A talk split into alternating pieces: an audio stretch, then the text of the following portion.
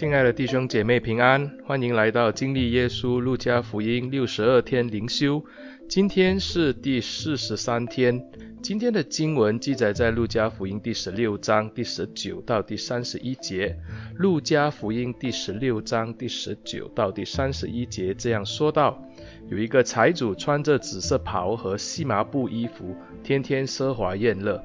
又有一个讨饭的，名叫拉萨路，浑身生疮，被人放在财主门口，要得财主桌上掉下来的零碎充饥，并且狗来舔他的疮。后来那讨饭的死了，被天使带去放在亚伯拉罕的怀里。财主也死了，并且埋葬了。他在阴间里受痛苦，举目远远地望见亚伯拉罕，又望见拉萨路在他怀里，就喊着说。我主亚伯拉罕啊，可怜我吧！打发拉撒路来，用指头尖蘸点水，凉凉我的舌头，因为我在这火焰里极其痛苦。亚伯拉罕说：儿啊，你该回想你生前享过福，拉撒路也受过苦，如今他在这里得安慰，你你倒受痛苦。不但这样。并且在你我之间有深渊限定，以致人要从这边过到你那边是不能的，要从那边过到我们这边也是不能的。财主说：“我主啊，既是这样，求你打发拉萨路到我父家去，因为我还有五个弟兄，他可以对他们做见证，免得他们也来到这痛苦的地方。”亚伯拉罕说：“他们有摩西和先知的话可以听从。”他说。我主亚伯拉罕啊，不是的。若有一个从死里复活的到他们那里去，他们必定要悔改。亚伯拉罕说：若不听从摩西和先知的话，就是有一个从死里复活的，他们也是不听劝。今天的经文就读到这里。我们今天要看的这段经文，可说是非常的著名。这个故事常被教会拿来劝导世人要信耶稣，因为在故事里面，耶稣的确描述了死后的世界。耶稣说到，那世界里面有阴间、有乐园，还有祖先。因此，我们常常就对非信徒说，若不信主，就会跟财主一样，死后下到阴间，而且那边还有火焰，过着极其痛苦的生活。因此，赶快悔改吧。不然死了以后就太迟了。如果我们是这样看这段经文，恐怕会误会了耶稣说这故事的真正意义。今天这一段关于拉萨路和财主的故事呢，是紧紧接着上文，也也就是从十四章一开始，一直到十六章三十一节。因为从十四章一节开始，路加就记录了耶稣在安息日去了一个法利赛人领袖的家吃饭。这一场的豪门夜宴就导致耶稣后来针对法利赛人做出了许多的教导，而今天几乎到了耶稣对法利赛人所做的教导的尾声，耶稣就对他们做出最后的提醒，也是非常严厉的警告。那么就让我们来看看今天要讲的故事了。经文一开始从十九节就这样说到，有一个财主穿着紫色袍和细麻布衣服，天天奢华宴乐。二十节，又有一个讨饭的，名叫拉撒路，浑身生疮，被人放在财主门口。一刚开始，耶稣就用短短的几句话，就已经把富人和乞丐拉撒路之间的差异描写得非常的细腻。耶稣说，他穿着紫色的袍，在新约的时代，染布的技术因为还不是很发达，所以一般老百姓所穿的衣服都是素色的衣服，就是没有什么颜色的。彩色的衣服都是一些有钱人才买得起的衣服，而这个紫色的颜料呢，是要从这个骨骡背中提取的，因此呢，费用非常的昂贵，所以穿紫色的袍一般都是王亲贵族或者是尊贵的人才负担得起。这个财主不但负担得起紫色的袍，而且是天天的穿，还加上了一个细麻布的衣服，这是一个既舒服又昂贵的内衣，比起普通人只能够穿的麻布舒服的太多了。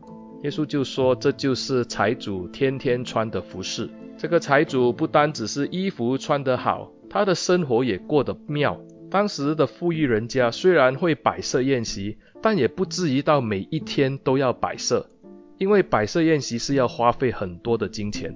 但是耶稣说这个财主是天天奢华宴乐，也就表明这个财主的财富真的是很多，他可以天天奢华宴乐都花不完。他的这个生活，就连他的祖先亚伯拉罕也说：“我儿啊，你该回想你生前享过福。”亚伯拉罕是犹太人的祖先，他们常常以亚伯拉罕的财富来说他是蒙上帝的祝福。就连这个蒙福的亚伯拉罕也羡慕这个财主的生活，说他享过福。因此，在这边耶稣就点出了，这就是法利赛人他们期待的生活方式。法利赛人为什么贪财呢？因为他们就是想要过类似这样的富裕的生活。就如十四章一节那样，耶稣到了他们领袖的家中去吃饭。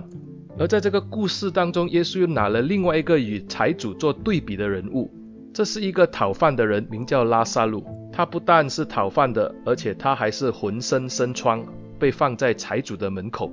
而且他吃的东西都是财主桌上掉下来的零碎，并且呢，还有狗来舔他的疮。拉撒路是希伯来文以利以撒的希腊文的形状，因此呢，他的名字就是上帝已经帮助了，或者神会帮助的意思。虽然名字叫做神帮助。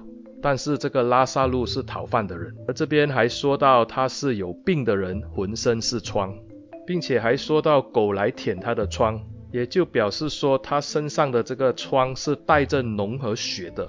他被放在财主的门口，是要得到财主桌上掉下来的零碎充饥。在耶稣的时代呢，富裕人家若是邀请到拉比或者宗教师到府上吃饭的时候，主人家通常会开放一小部分的地方，让民众呢可以进来聆听他们在桌上的交谈。若是拉比是贵宾，通常也会在这个宴会上说一些教导的话语。所以富人家摆设宴席，开放给民众进来是很普遍的事。另外，也有一些的有钱人为了要展示自己的慷慨和怜悯。他们也会开放，让一些比较贫穷的人进来，可以把他们吃剩的食物带回家。而故事里的财主因为天天都吃大餐，所以人就索性把拉萨路放在他家门口，这样拉萨路就可以天天都有东西吃。可是财主并没有给他吃，而是只让他吃他桌上掉下来的零碎。有人就解释说，在那个时代，他们吃饭都是用手抓食物的。所以，为了把这个手上的油脂擦干净，或者嘴边的油腻擦干的话，他们都会使用这个面包来擦嘴或者擦手指。然后这些用过的面包，他们就会丢到外面去，而这些穷人呢，就会把这些的食物抢来吃。所以，我们在这边就看到耶稣把这两个的人物给我们看到一个鲜明的对比：财主吃好穿好，连亚伯拉罕也说他在享福；这个讨饭的拉撒路。可能连衣服也没有得穿，因为他整身都是疮。虽然被放在财主家门口，但是也只能够吃零碎，而且生活天天还要给这个狗来欺负他。看到这边，我们也好像看到浪子回头的小儿子那样，就想起浪子回头小儿子堕落到要跑到猪栏里面去吃那个豆荚，他的情况也差不多。所以耶稣就说，财主因为享福，所以他死了以后就到了阴间。拉撒路因为受苦死了以后，就被天使带到祖先亚伯拉罕的怀抱里。因为二十五节是这样讲的：亚伯拉罕说：“我儿啊，你该回想你生前享过福，拉撒路也受过苦，如今他在这里得安慰，你倒受痛苦。”那么这样看起来，耶稣好像就是说，死后若是要被天使带去祖先的怀抱里享福的话，那么我们就要活得像拉撒路一样。不单只是要穷，而且还要生疮，并且呢要卑贱到给狗欺负，是这样吗，弟兄姐妹？那么耶稣是不是不喜欢有钱人？耶稣是不是不让我们过一个富裕的人生？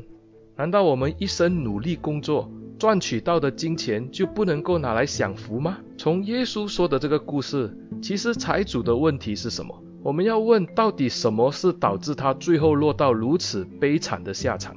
是因为他享受生活，还是因为他穿了华丽的衣服呢？其实我们来看这个的故事，财主的问题是因为他天天看到一个浑身是疮的乞丐在他家门口，这个乞丐身疮流脓，没穿衣服，肚子饥饿，狗天天欺负他，他既然无动于衷，没有帮助这个乞丐。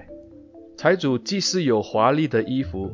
吃的是满汉全席，他却任凭这个乞丐在他家的门口，每一天也只能够吃他桌上掉下来的零碎而已。享尽荣华富贵的财主，难道他不能够为这个乞丐做些什么吗？他的财富那么多，他拨一点出来，恐怕这个乞丐也能够活得快乐了。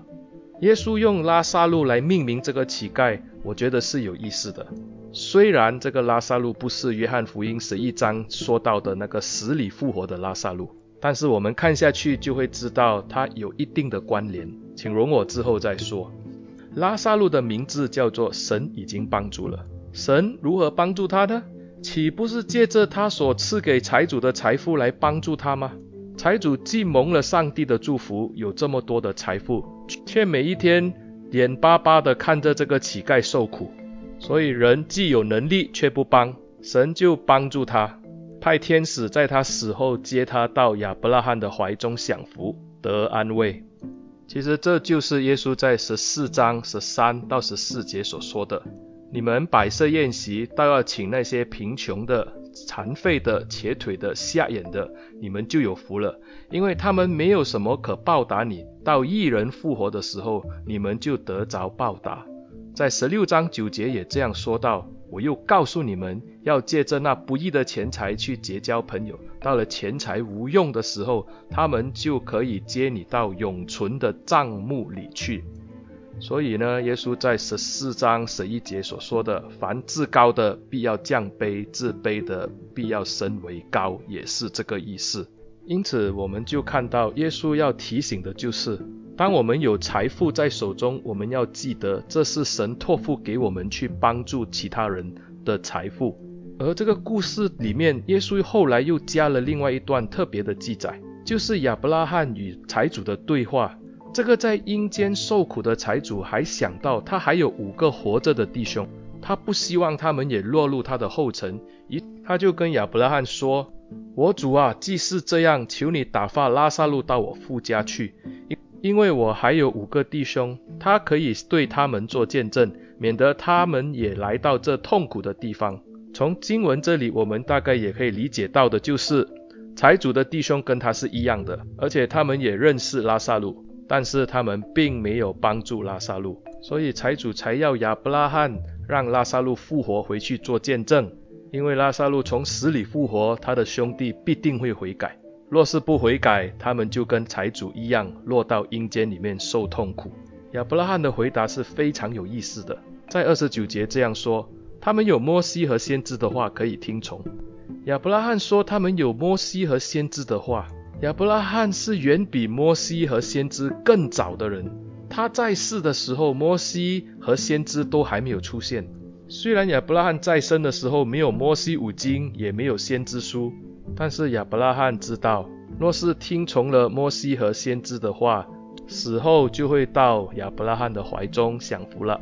那么可能你会问说，到底什么是听从摩西和先知的话呢？那就是对拉撒路好一点。在他需要帮助的时候帮助他，也就是说帮助那些需要的人。那可能有人会说，摩西和先知的话，难道只是要我们周济穷人而已吗？不止吧，应该还有很多其他的东西吧。若你去看路加福音十章二十五节，这边就记载有一个律法师来试探耶稣说：“夫子，我该做什么才可以承受永生？”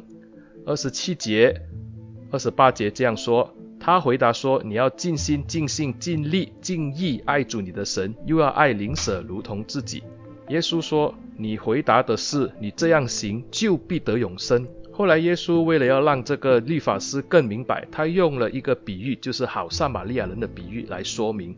到了最后，耶稣就问这个律法师，在三十六节：“谁是落在强盗手中的灵舍呢？”他说：“是怜悯他的。”耶稣说：“你照样去行吧。”听到这边，我就要向大家来询问，请问谁是乞丐拉撒路的灵舍？应该就是怜悯他的人。那么怜悯他的人就有永生。请问财主有怜悯拉撒路吗？财主的兄弟们有怜悯过拉撒路吗？他们会有永生吗？他们死了以后会到亚伯拉罕的怀中享福吗？我们都知道他们肯定不会。而亚伯拉罕在最后也说了一句：若不听从摩西和先知的话，就是有一个从死里复活的，他们也不听劝。我们还记得上文耶稣有说到先知和摩西的话，上文耶稣就责备法利赛人，手中虽然拿着解释摩西和先知的话的职责，但是不但不明白真正的意义，他们还自以为意，不但滥用律法来谋求自身的福利，而且还拦阻罪人，不让这些罪人顺利悔改。所以亚伯拉罕说，就算拉撒路复活，这些的兄弟也是不会悔改的。其实拉撒路有复活吗？弟兄姐妹，我们看路加福音可能看不到。约翰福音十一章，拉撒路有复活吗？拉撒路复活了。拉撒路复活带来的结果是什么呢？我们看到法利赛人和祭司长联手要把拉撒路杀了。之后耶稣有复活吗？耶稣也是复活了。可是我们看到他们还是抵挡使徒，从教会的建立。一直到保罗传道到了罗马，他们仍然还是抵挡福音。亚伯拉罕早就知道这些人不会悔改，因此耶稣借着拉撒路和财主来警告这些贪爱钱财和嗤笑耶稣的法利赛人。耶稣说他们贪爱钱财，好高骛远，甚至整天奢华宴乐。不要以为神的国度是为他们大开，神的宴席是为他们预备。十四章二十四节，宴席的主人就说：“我告诉你们，先前所请的人没有一个得尝我的宴席。”耶稣对他们是警告，是一个非常严厉的警告，因为后果是非常的可怕。当我们看到这边的时候，我们会以为耶稣是很讨厌法利赛人，因为他宣告了他们的下场。就是要如财主那样落到阴间里面受痛苦。是的，耶稣虽然一直的责备法利赛人，因为法利赛人一直的窥探他、抵挡他。可是我们就会问说，为什么耶稣面对了这么多的抵挡、这么多的窥探，他还是要赴这个宴席呢？其实他是希望法利赛人可以悔改。第三十一节这样说：“我主亚伯拉罕啊，不是的，若有一个从死里复活到他们那里去，他们必要悔改。”耶稣借着这句话是跟法利赛人说，只要他们这个时候及时的悔改，他们还是有机会的。这里就跟浪子回头的结尾是很相似的。耶稣用了一个开放式的结局。浪子回头的结局，耶稣让大儿子考虑要不要接纳小儿子进去参加宴席。在这里，耶稣也让这个还活着的弟兄想想，要不要现在马上悔改。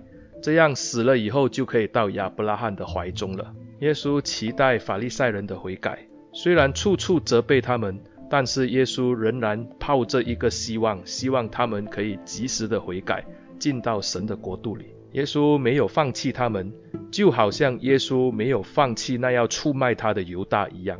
耶稣告诉我们要爱仇敌，他自己就先做到了。亲爱的弟兄姐妹，今天这个拉撒路和财主的故事是非常的精彩，也提醒了我们这些还活着的人，上帝托付给我们的财富，请问我们有用在对的地方吗？